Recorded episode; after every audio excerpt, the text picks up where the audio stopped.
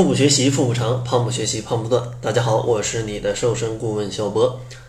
相信在减肥的路上啊，让大家最苦恼的一只拦路虎就是暴饮暴食。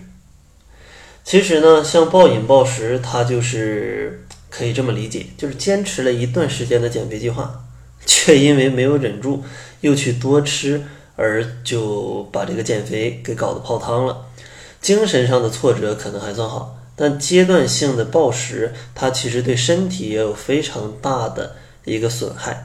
相信大家对于这个损害不太感兴趣，所以说呢，我就不讲了啊。那为什么会有阶段性的暴食，以及如何避免阶段性的暴食，可能是大家更感兴趣的话题。所以说，今天咱们就聊这两个话题啊，为什么会有它，以及怎么样去解决它。其实，阶段性暴饮暴食的第一个成因就是。不吃早餐，很多人啊早上起得晚，为了去上班或者上学，很容易就忽略了早餐。但经过一晚上的睡眠，身体消耗了比较多的能量，但早上没有获得能量的补充，它就会非常容易引起暴饮暴食。因为你想嘛，因为你饿了得有超过这得有十二个小时了吧。它的一个空腹时间就非常久，非常容易引起暴饮暴食。然后第二个成因呢，就是边吃边做其他事，不管是看电视、看手机、聊天，现在很少有人会一心一意的吃饭，都要去做一点别的事。然而边吃饭边做其他的事，就会分散注意力，不容易注意到饱腹感的产生。等到回过神来，就已经在不知不觉当中吃到撑，但为时已晚了。第三个呢，就是一时的食物随处放，就是容易吃的食物、方便吃的食物啊，一时的食物。因为食欲本来就难以控制，如果你再把一些非常这种顺手就能吃到的小零食啊随处放，放到你非常容易够到的地方，那你非常。容易就被这种食物去操控啊！没有忍住，一口接一口，等你意识到不妙的时候，可能你已经吃了大半袋了。下一个原因就是两餐时间的间隔过长，一忙起来就忘了时间，饭点一推再推，这个时候你就要小心了。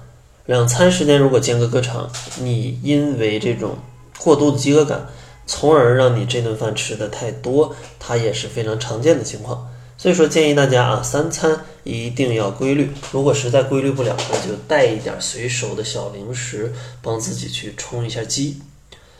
最后一个原因呢，就是心理因素的失衡。像很多女性朋友心情不好吃甜食，压力太大吃甜食，大姨妈的时候吃甜食，大家非常喜欢用吃来发泄不良情绪。确实啊，这个吃是可以帮助大家发泄不良情绪的，但对于减肥来说，并不是一种很好的解压的方法。大家其实完全可以通过看电影、听音乐、跑步。其实我这里最推荐的就是运动。如果你心情不好、压力太大，就去运动。真的运动完了会觉得全身舒爽。因为有时候我压力大，我就去跑步，或者我在家里做一点运动啊，真的这个压力真的就会瞬间就会减少，是非常神奇啊。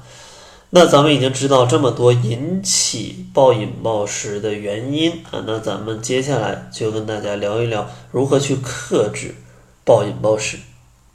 我发现这期节目录的时间也比较久，咱们下一期再讲了，要不然这期节目时间就有点久了。希望大家先来看一看啊，这些引起阶段性暴饮暴食的原因，大家是有没有？如果有的话，希望大家可以把它改掉，然后下期节目教大家如何去合理的避免阶段性的暴饮暴食。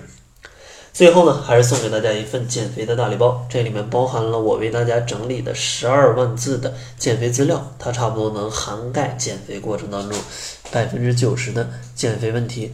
另外呢，还有一份七日瘦身食谱，以及非常多适合懒人减肥的运动视频。